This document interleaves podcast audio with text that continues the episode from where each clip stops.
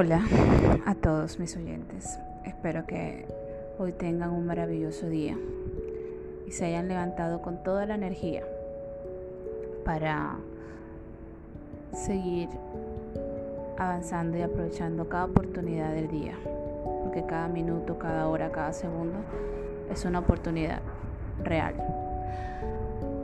para aprender, para encontrarse a uno mismo. Y en el día de hoy quiero compartirles un tema muy, muy interesante. Sí, quiero hablar sobre la frustración, sobre la ansiedad y cómo la podemos realmente vivir.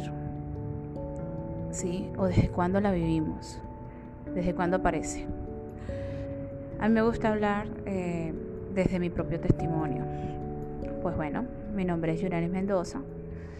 Me desempeño como terapeuta ocupacional.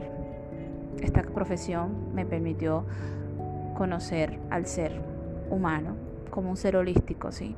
Como un ser que siente, un ser que piensa, un ser que actúa. Generalmente la sociedad solo ve nuestro comportamiento, pero no, no está preparada para ver lo que sentimos, para vernos desde nuestras emociones y no está preparada porque no nos prepararon. Realmente durante muchos años eso era un tabú. En estos tiempos, gracias a Dios y a tantos avances y a la misma evolución, estamos más interesados en saber qué nos pasa, qué estamos sintiendo y qué estamos pensando. No nos estamos quedando con esa reacción espontánea, esa impulsividad. Estamos yendo más allá. Y en base a eso, quiero hablar hoy sobre la ansiedad y la, y la, y la frustración, que son dos emociones, dos sentir, que producen en nuestro cuerpo comportamientos, reacciones. Recuerdo que cuando era niña, eh, como de unos 5 o 6 años, la manera en que yo expresaba mi ansiedad era comiéndome las uñas. Me las comía por todo. Recuerdo que mis niveles de ansiedad producían en mí bloqueos y interfería mi desempeño académico. Recuerdo ser muy buena, sí, buena a nivel académico en el sentido de que tenía muy buena memoria fotográfica. Me grababa mucho las cosas. Y señores, les puedo decir que tener buena memoria no es realmente sinónimo de inteligencia ya. Eh, la inteligencia es esa capacidad que tenemos realmente de resolver los problemas o las situaciones inesperadas. En ese justo momento donde tienes que decidir qué hacer, eh, ahí es donde ves realmente tu inteligencia, tu nivel de inteligencia, o sea, cómo usas ese conocimiento que tienes para resolver cierta adversidad. Y recuerdo que cuando era niña yo no tenía esa capacidad realmente no la había desarrollado. Hoy en día sé que la inteligencia sí la desarrollamos, ¿sabes? Las habilidades son como semillas, semillas que debes sembrar, debes sembrar para que puedan crecer, ¿sí? Si tú no siembras una semilla, podrás tener la semilla ahí, pero si jamás le pones en el contexto adecuado, eh, esa semilla no va a crecer, ¿sí? Y la habilidad es así. Tú puedes nacer con una habilidad, pero si tú no te pones en el terreno, tú no la cultivas, tú no la trabajas, tú no la vas a desarrollar, ¿ya? Y pasa que en los niños, hoy en día, este, se, hay mucha, muchos eh, diferentes tipos de conductas y le estamos dando nombres y etiquetas, y trastornos, muchas cosas. Pero ¿saben qué? Como terapeuta eh, ocupacional me, he desenvuelto en este campo de del área infantil y lo que me he permitido ver es que realmente, aparte de esa conducta, ese niño que es quizá inquieto, hiperactivo, disruptivo, agresivo, ese niño está sintiendo. Ese niño tiene niveles de ansiedad que no sabe cómo manejar. ¿Ya?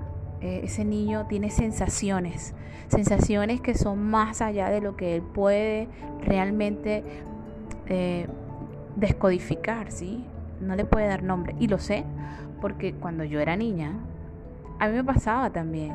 Yo sentía, sentía, eh, por ejemplo, cuando algo me generaba, o sea, cuando yo no sabía algo, me generaba inseguridad, eh, comenzaba a sudar, el nivel de ansiedad se me, se me elevaba, wow, de una manera que yo comenzaba a, sudar, me bloqueaba, se me olvidaba lo que había aprendido, esa habilidad de memoria no me servía en ese momento, porque las emociones comienzan a hacer su trabajo. Porque nosotros nos movemos por emociones, señores. Si estamos interesados, si estamos motivados, si tenemos ganas de hacer algo, eso son emociones, eso es sentir y eso es energía y nos está moviendo. ¿ya? Entonces, cuando era niña me comía las uñas, sudaba. Cuando hacía una presentación, eh, una exposición, para mí eso era terrible. Era mortal. Hablar en público. ¿Y saben por qué? Porque yo tenía una creencia equivocada de que de que le tenía eh, miedo a equivocarme, ya yo no me quería equivocar. Yo sentía que el error no era permitido en mi vida y era porque gracias en el contexto en que crecí, donde mi mamá es una mujer maravillosa, que yo sé que me ama, y en ese momento ella intentaba educarme y enseñarme de la mejor manera. Entonces ella quería que, que yo aprendiera ya. Y cuando yo hacía las cosas mal, pues ella me, me gritaba me corregía de una manera donde yo sentía culpa, donde yo sentía, Dios, soy terrible, soy terrible porque no hago las cosas bien, yo me equivoco. Eh, yo necesito que me digan qué hacer porque si lo hago por mis propios medios, pues me voy a equivocar y no lo voy a hacer bien. Y eso realmente creó en mí una, una idea de mí misma, de, o sea, influyó en mi autoconcepto como persona. Y dije, y, me dije a mí misma que yo no era capaz de hacer tal cosa por sí misma y que yo no me podía permitir este, equivocarme, por ejemplo, frente a un público. Ya, porque eso era terrible, o sea, todo el mundo me iba a señalar, todos me iban a decir cosas y eso influye en mi autoestima, ya, en mi estima de mí misma, de cómo yo me veo, cómo yo me siento, cómo yo siento que soy capaz o no de hacer algo, mi valía, ¿sabes? Yo sentía que yo valía muy poco porque realmente no tenía la capacidad de hacer las cosas bien. Y, y es impresionante cómo la manera en que el contexto externo, las personas que están a tu alrededor influyen y van construyendo tu propio autoconcepto y tu propia estima. Sí influyen. Entonces, influyen en la manera en que nosotros mismos interpretamos al mundo. Para mí el mundo, cuando era niña, era un mundo inseguro, era un mundo cruel, era un mundo, Dios mío, donde, este, de verdad que eh, era como si vivieras bajo un juicio constante. Sí, era como si cometieras delitos todo el tiempo y te llevaran al, al, juzgado y todo el tiempo te, se generaran una sentencia la verdad es que así, así me sentía y me sentía insegura. Y, era muy, este, muy buena a nivel académico, o sea, en el sentido de que me gustaba aprender. Sí, me gustaba, me gustaba investigar. Y como tenía buena memoria, pues me memorizaba las cosas. Y así. Pero recuerdo, recuerdo que esto, estos niveles de ansiedad me, hacían también que, yo dudara mucho y hacían que, que yo, por ejemplo, recuerdo comer mucho dulce, sí, estar todo el tiempo con hambre. y es ansiedad, o sea, de verdad es como una desconexión, o sea, la ansiedad es algo que tú sientes y la manera en como yo te explico que la sentía era que yo sentía que, que, que, que yo tenía que, que, todo el tiempo, tenía que estar comiendo algo, eh, tenía que estar haciendo algo, yo no podía quedar quieta, ya, siempre tenía que estar haciendo algo, entonces... Eh, en mi casa pues no se permitía el hecho de estar saltando, brincando y haciendo cosas, pero recuerdo mucho yo, eh, por ejemplo, bailar, escuchar música a todo volumen y bailar y bailar como nunca. Recuerdo sumergirme mucho en los estudios porque yo tenía que demostrar que de alguna manera yo sí era buena.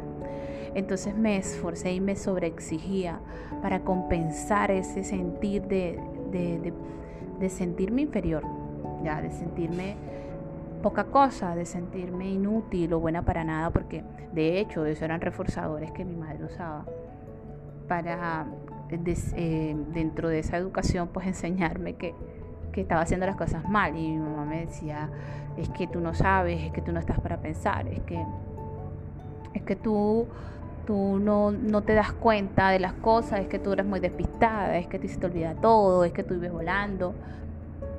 Eh, ¿Hasta cuándo vas a aprender? Ve que yo no te voy a durar toda la vida. Yo sé que ella todo lo hacía con él de verdad, desde el sentir y el amor de madre. Y que ella estaba dando de lo que tenía, ¿sí? A ella no le dieron. Hoy en día de adulta lo sé. A ella no le dieron eh, este, esa valía en la emoción. Ella no le dijeron, vamos hija, tú puedes, yo confío en ti. De hecho, imagínate, ella era hija de, ella era hija, ¿verdad? de dos personas, de mis abuelos, que tenían 10 hijos. O sea, ella, ella tenía, ella era una de, las de los de los 10 hijos, o sea, eran 10 eh, hermanos. Entonces, este, yo me imagino ya, entre tantos hermanos, imagínate repartir ahí el afecto y las atenciones. Entonces yo recuerdo, mi mamá hoy en día viene y me dice que, que ya pues allá nadie le enseñó, porque yo tenía que estar enseñando ella enseñándome a mí las cosas. Entonces eso lo reflejó ella en mi crianza. De verdad que recuerdo mucho que mi mamá sí me enseñó, por ejemplo, a lavar mis panties cuando tenía como unos 6 años, porque yo tenía que aprender responsabilidades y todo, y eso es súper, ¿ves? Pero recuerdo mucho que mi mamá era muy estricta cuando, o muy dura, es la palabra, dura, sí, dura cuando eh, se trataba de cumplir las responsabilidades y que o, de aprender algo o de yo hacer algo. Por ejemplo, cuando recuerdo mucho cuando yo em, aprendí a cocinar a los 11 años y que eh, este, se me quemaba el arroz, mis primeras veces que hice el arroz y se me quemaba. Eso pues me llevó a mí, eh, que evidentemente yo pues me sentía mal y terrible porque Dios mío, mi mamá me decía que que cómo es posible que se me fuera a quemar, casi no, o sea, no se me validaba el esfuerzo. Y, y esto no es que, o sea, uno dice, ay, pero, o sea, no es tan terrible, igual, pues es tu manera, la manera de tu manera el amor y perfecto, pero no es que sea terrible o no. Y no se trata de, por lo menos, se dice, no, que, que, que, ay, sí, los traumados y no sé qué, mi mamá me crió así, es que estoy y tal, y soy una buena persona. Sí, es que no se trata de que tú seas buena o mala persona, ¿sabes? Se trata de cómo tú te sientes como ser humano realmente en ese proceso de construirte a ti mismo, en ese proceso cuando tú eres niño que vas creciendo, realmente tú estás construyendo a un ser humano, un ser humano que va a aportar el día de mañana a la sociedad. Pero ¿qué vas a aportar? Si realmente el ser humano es un ser social de naturaleza, nosotros estamos hechos para crear vínculos y relaciones, para manejar situaciones. Entonces la base aquí siempre va a ser las emociones, el sentir y el pensar de nosotros mismos como ser humano. ¿Sabes? Eh, a mí todo este proceso, a medida que fui creciendo, me causó muchas heridas. Mm, hubieron muchos huecos a nivel emocional. Recuerdo eh, mi nivel de frustración, Dios mío.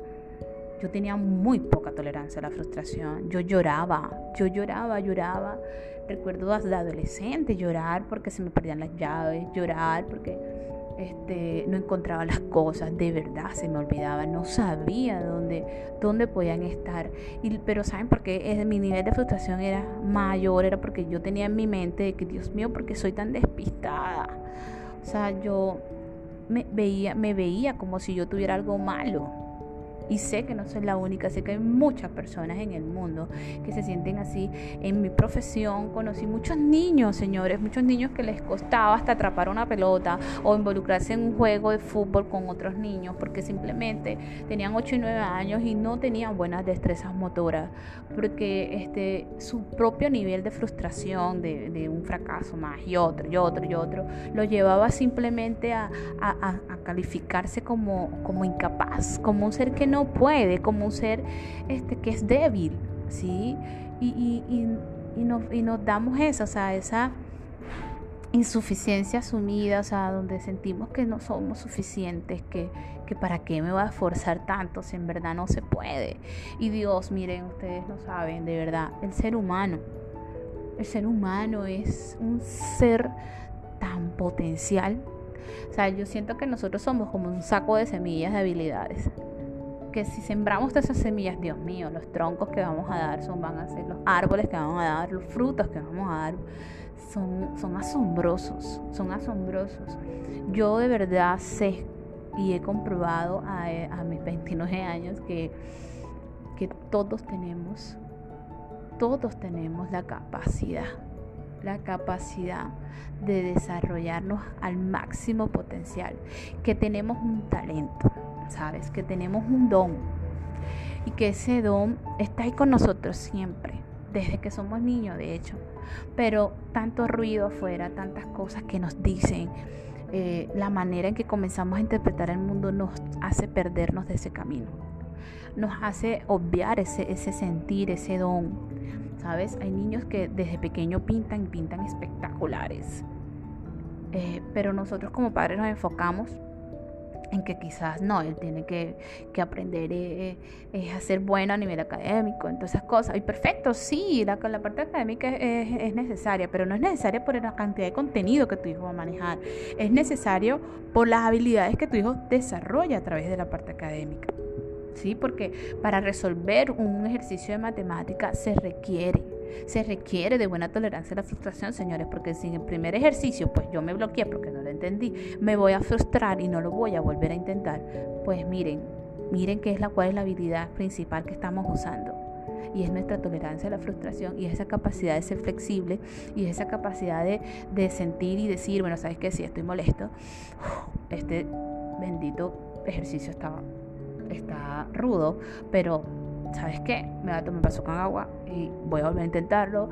Eh, es más, voy a buscar otras alternativas, ¿ves? Voy a, buscar en YouTube, voy a, pedirle quizás a un profesor que me ayude, voy a buscar a un compañero o le voy a decir a mamá X. O sea, el punto es que es que miren, miren, miren cómo siempre estamos usando nuestras emociones para todo, para todo. Pero este, gracias a que, a que, a que en verdad, o sea, no nos trabajamos eso, el mundo está tan roto y estamos construyendo seres rotos, señores. Porque a mis 29 años eh, me di cuenta que cuando tenía mis 20, 23, 24 años, ya yo venía aprendiendo muchas cosas, ya yo venía este, descubriendo, descubriendo que, que, wow, que las emociones son la clave, ¿sí? Ya yo estaba en ese tiempo en mi área universitaria y tuve muchos mentores, muchas personas que influyeron positivamente en mí, que se conectaron conmigo desde las emociones, que me dijeron que, que todo esto que me estaba pasando a mí no era tan grave, ¿sí? que, que siempre habían otras opciones, que, que yo sí podía realmente mejorar en mí lo que yo veía que, que no estaba bien o, o, que lo que yo a mí no me gustaba de mí, que yo lo podía cambiar, que era dueña de, de, de eso y que podía hacerlo. Entonces, pasaron muchas cosas, señores, muchas cosas en mi vida. Tomé decisiones, eh, me equivoqué, aprendí de ellas. Y mm, hoy en día soy madre. Y con la maternidad, wow, vino mi cambio, mi revelación, vino mi conexión conmigo. ¿Por qué? Porque la maternidad para mí fue todo un desafío, fue todo un reto. Eh, puso en juego realmente mi valía, mi capacidad, mis niveles de ansiedad. O sí, mire, pasé embarazada con un nivel de ansiedad y de depresión brutal. Yo no tenía ánimos de nada. Yo recuerdo que dejé hasta de trabajar, era muy inactiva, eh, lloraba cada rato, comía desbordadamente como loca, me desmayaba cuando no lo hacía, cuando no comía. Y, y bueno, ¿cómo superas todo eso? Pues viendo siempre hacia adentro preguntándote si esto es lo que quieres, si realmente eh, la vida se te va a resumir en esto, en, sentirte así. Y bueno, pasó, pasó que, que nada, que, decidí, ¿sí? Porque todo empieza por eso, señores, por una decisión. Entonces yo decidí que iba a trabajar mi ansiedad. Yo decidí que iba eh, a, a manejar todos estos niveles de frustración. Yo decidí que iba a aprender que estaba dispuesta. Entonces comenzaron a llegar a mi vida opciones. Me hice una certificación en disciplina positiva, luego me hice una certificación en consultoría de aliento, donde simplemente es un viaje para conocerte a ti mismo, aceptarte tal cual como eres. Eh, siempre supe que los seres humanos tenemos fortalezas y debilidades, ¿sí? Hoy en día, pues como terapeuta con cinco años de, de experiencia en la práctica, pues sé que, por ejemplo, los trastornos de aprendizaje, sí, es un nombre, un nombre que se le da eh, gracias a que bueno la medicina ha evolucionado tanto y, hay, le ha, logrado pues darle nombre a, todo aquello que en aquel momento desconocíamos y decíamos, ay no, este pelado lo que es bruto, que este pelado lo que, lo, lo que pasa es que no sabe o no va a aprender. Y la verdad es que nadie es bruto, señores. Mire, todos tenemos la capacidad de aprender. Todos, gracias a que, a que la ciencia ha hablado y ha explicado que existe la neuroplasticidad, esa capacidad que tiene el cerebro de, hacer, de crear conexiones nuevas, de, aprender cosas nuevas, ¿verdad? Eh, pero también este, todo esto surge gracias a que, a que, a que también este, lo principal que nos mueve, o sea, es la motivación y la motivación de dónde viene, o sea, ¿qué es eso? Realmente es un sentir, sí, es un sentir, o sea, me interesa esto, me gusta esto, y lo hago, ¿ves? Porque me emociona, me apasiona, ¿ves? Que todo esto son, son palabras o sea, que van hacia la emoción, eso no va hacia otra cosa, ¿ya? Y, y, dentro de esta profesión aprendí simplemente, señores, que todos estos trastornos y todas estas cosas, bueno, sí, son las dificultades que podemos tener, o sea, son simplemente habilidades, fortalezas, eh, habilidades que hay que desarrollar y habilidades que, que que hay que potenciarlas un poco más. Habilidades por descubrir, habilidades que pueden ser limitantes porque como no las tienes desarrolladas, pues te pueden generar limitaciones. Pero todo eso se trabaja, señores. O sea, sus debilidades se pueden convertir en fortalezas. Creer que, por ejemplo, yo tengo un trastorno de, dislexia. Entonces, porque soy disléxico, no voy a aprender a leer, eso es absurdo. Absurdo, sí voy a aprender a leer, solo que tengo que hacerlo de otra manera. ¿Por qué? Porque existen muchas otras alternativas y aquí tener la capacidad de ver esas otras alternativas, ¿sabe qué necesita? ¿Qué habilidad necesitamos? La habilidad de ser flexibles, la habilidad de resolver problemas y mirar las otras opciones, no quedarme solo viendo una. Entonces a veces veo que mi hijo eh, le diagnostican, por ejemplo, TDAH y tiene pues eh, afectadas las... Eh, las funciones ejecutivas superiores y entonces le cuesta ser flexible y mirar otras opciones. Y nosotros como padres, ¿qué hacemos? Muchas veces exactamente lo mismo. O sea, somos muy rígidos en ese pensamiento, vemos que es la única opción que hay es esta y entonces, bueno, nada, toca así, ¿ves? Y, nos agobiamos y nos frustramos y nos sentimos colapsados. Señores, ustedes tampoco tienen un autocontrol en sus emociones. Eh, y es eso lo que su hijo también están proyectando en su hijo porque nosotros, seres humanos, somos seres sociables que aprendemos de las conductas que vemos, ¿sí? Gracias a, esas neuronas espejo, a eso que, yo estoy viendo y estoy imitando. Miren, si ustedes observan, ustedes van a darse cuenta de que sus hijos de a los dos o tres años comienzan a imitar las conductas que ustedes tienen, ¿sí? Ustedes van a ver que quizás a veces ustedes se sentaron de una manera y su hijo fue y graciosamente vino y se sentó igual, ¿ya? O si usted vino y dijo una palabrota, su hijo va y más atrás y también viene y la dice. Su hijo está imitando, su hijo está viendo. La manera en que usted está gestionando sus emociones, señores, su hijo está aprendiendo a hacerla de la misma forma. Ahora, eh, que tenga un nivel, un voltaje mucho más elevado, sí, también, porque eso es un temperamento que, que también se hereda, que puede ser de mamá o puede ser de papá. Este, que ustedes no lo sepan manejar, pues también es válido, porque no se les enseñó, no nos enseñaron desde pequeños a manejar emociones, a identificar nuestras emociones. Y somos adultos y no por ser adultos, ya estamos maduros y ya sabemos manejar emociones. No, la madurez realmente no va en edad, la madurez va en la práctica. La madurez va en ese desarrollo de esa habilidad. Y señores, si usted jamás practicó eh, la paciencia, no la va a tener. ¿sí? Si usted no practicó a ser paciente, usted no va a tener paciencia, o sea, usted no va a tener esa tolerancia, de verdad no la va a tener y no la va a tener porque es que cuando la, en las situaciones de la vida, cuando la necesitó, no la supo porque no te enseñaron y que ella va, espérate, respira profundo, cuenta hasta 10, mira otras opciones, vamos a analizar, sé que te molesta, sé que estás frustrado, sé que esto no era lo que querías, sé que ¿sí?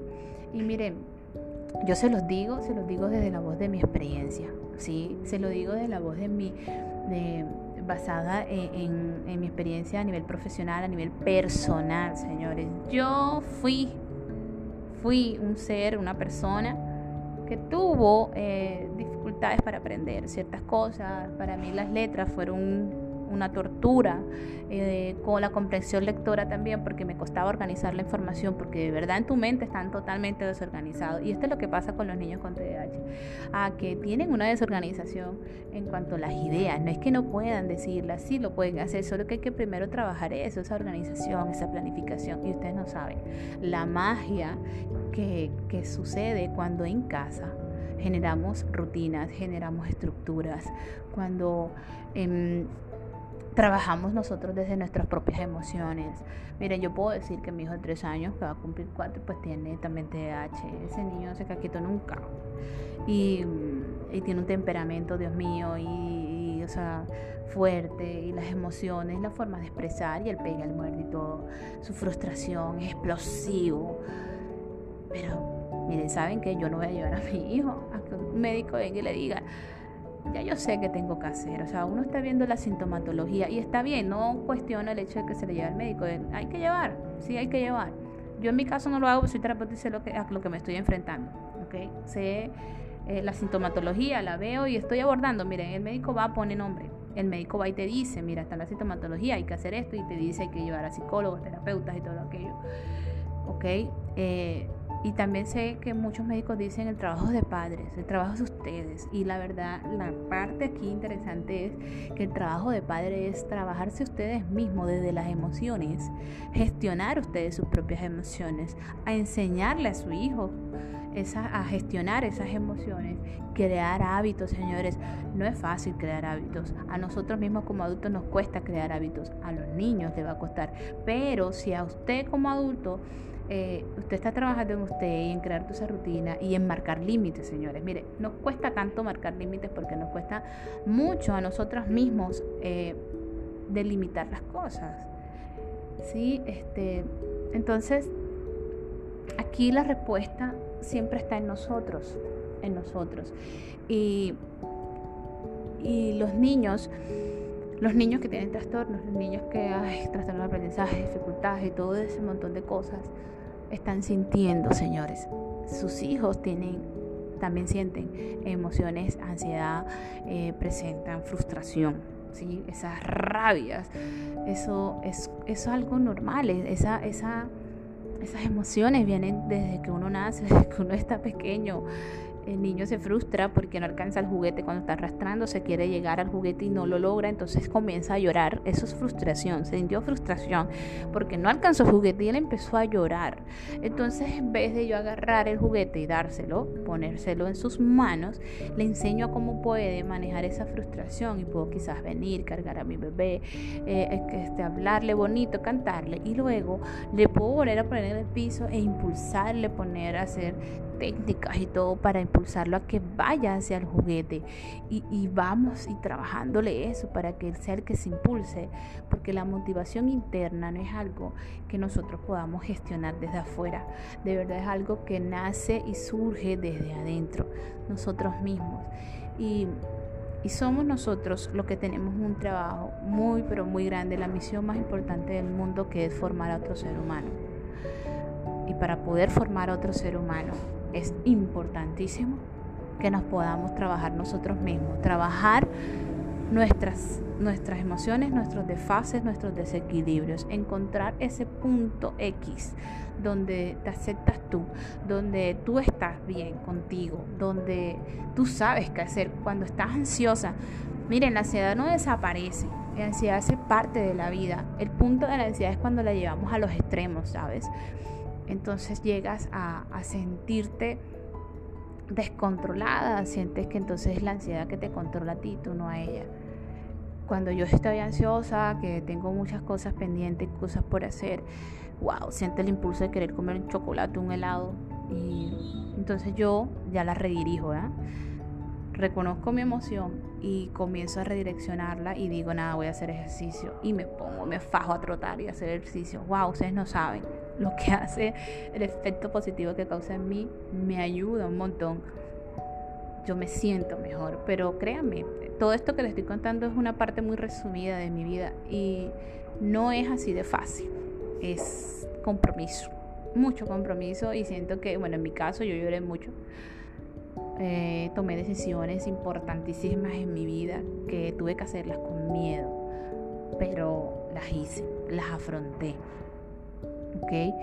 Y cuando tú trabajas este, todo eso y, por ejemplo la frustración también, eh, esa, esa impotencia que sientes cuando no salen las cosas como tú quieres, eh, también la trabajé pues trabajando mi propia flexibilidad, ¿sí? mi flexibilidad en cuanto a pensamiento y eh, leí mucho, este, me hice cursos eh, que iban más que todo relacionados con mi crecimiento personal, mis emociones, mi sentir. Mm, logré eh, conocer el PNL, la programación neurolingüística, me programé mentalmente, trabajé mis pensamientos, aquellos que te sabotean, los fui cambiando y modificando, me fui quedando con los que me motivan, con los que me alientan, con los que me impulsan hacia adelante. No es fácil, busqué apoyo, no lo hice sola. Eh, siento que nunca se puede hacer sola, de verdad. O sea, la iniciativa la tomas tú. Tú decides realmente que hasta aquí llegas y que de verdad no quieres seguir así y que quieres cambiar y generar cambios. Entonces comienzan a llegar a ti las personas, las circunstancias, los momentos, las oportunidades.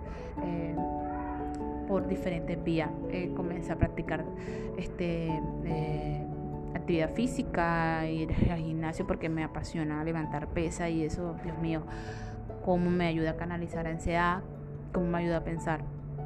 Eh, la frustración fue, es como si fuera, eh, se fuera disminuyendo a medida que tú comienzas a ver otras opciones, comienzas a aplicar técnicas de, eh, frente a este problema, cuáles son las otras alternativas. Piensa en 10 opciones, 10 soluciones y comienza, no se te ocurre nada. Solo ve una solución al principio. Después comienzas y dices, bueno, la otra pues puede ser esta. Entonces, por ejemplo, eh, quiero hacer un curso. Entonces, wow, este curso me cuesta este montón de millones y, por ejemplo, me cuesta un millón quinientos, ok, no tengo ese dinero porque gano un millón trescientos eh, y la mayor parte pues se me va en, en, las deudas, en los, gastos de mi vida, eh, mis necesidades básicas. Entonces, miren, la verdad, wow, yo tuve como opción decir ahí, sabes que no, no lo puedo hacer porque imagínate, no puedo, ¿cómo lo voy a hacer? Pero dije, no nada, vamos a practicar esto, vamos a ver, eh, escuchando un audiolibro este, sobre las 10 leyes de, de, la riqueza abundante. Entonces ahí te dan esa, esa, esa maravillosa idea, esa técnica de pensar en 10 opciones y yo comencé a aplicarla y comencé a decir, bueno, a ver, yo eh, puedo eh, quizás pedir prestado el dinero. Esa es una opción. Eh, una segunda. Después dije, bueno, la tercera sería, eh, este, pues faltan cuatro meses para eso, puedo vender cosas y ir reuniendo. la cuarta sería preguntar a ver si ellos tienen alguna cuota de financiación, o sea, algún medio de pago financiamiento donde uno pueda hacer abonos y quizás entonces yo trabajando tantos meses, abonando de a tanto, pues puedo terminar de pagarlo. Y bueno, de todas esas, la que tenía más cerca era la cuarta, entonces comencé a aplicar la cuarta de primera. Y escribí. Y cuando escribí me dijeron que sí. Y entonces yo dije, wow, sí, súper. No les voy a negar, cuando yo decidí hacer eso, wow, mira, yo tenía un miedo, un pánico al rechazo. Yo digo, y si me dicen que no, ay no, qué pena, qué vergüenza, imagínense, yo este no tengo dinero, capaz y toda esa gente que llama si tiene y yo no tengo, miren, todas esas cosas se les ocurren a uno, de verdad. Entonces, este, pero me di la oportunidad, me atreví, confié en mí y lo hice. Lo hice, señores. Y créanme, miren, la respuesta, la solución al, a todo siempre está desde las emociones, de verdad. Está desde ahí. Señores, su hijo puede aprender todos podemos aprender. Usted que está ahí puede aprender. Si usted tiene un mal manejo de sus emociones, si usted, eh, a veces creemos que las emociones es esto, o sea, estar molesto o no, o es que yo no grito, yo no, yo no soy violento. Sí, pero ¿cómo gestionas tú tus emociones? Eres ese tipo de persona que no le gusta algo y te quedas callado, no dices que no, eh, porque no sabes cómo, o, o, te molesta esto, entonces vienes y te quejas con tu esposa, pero no se lo dices a la persona con la que te molesta porque, ay no, o sea, ¿qué va a pensar? O entonces van a decir que esto de mí. Señores, usted ahí está teniendo un mal manejo de sus emociones, usted no está identificando su emoción, usted no está afrontando el problema.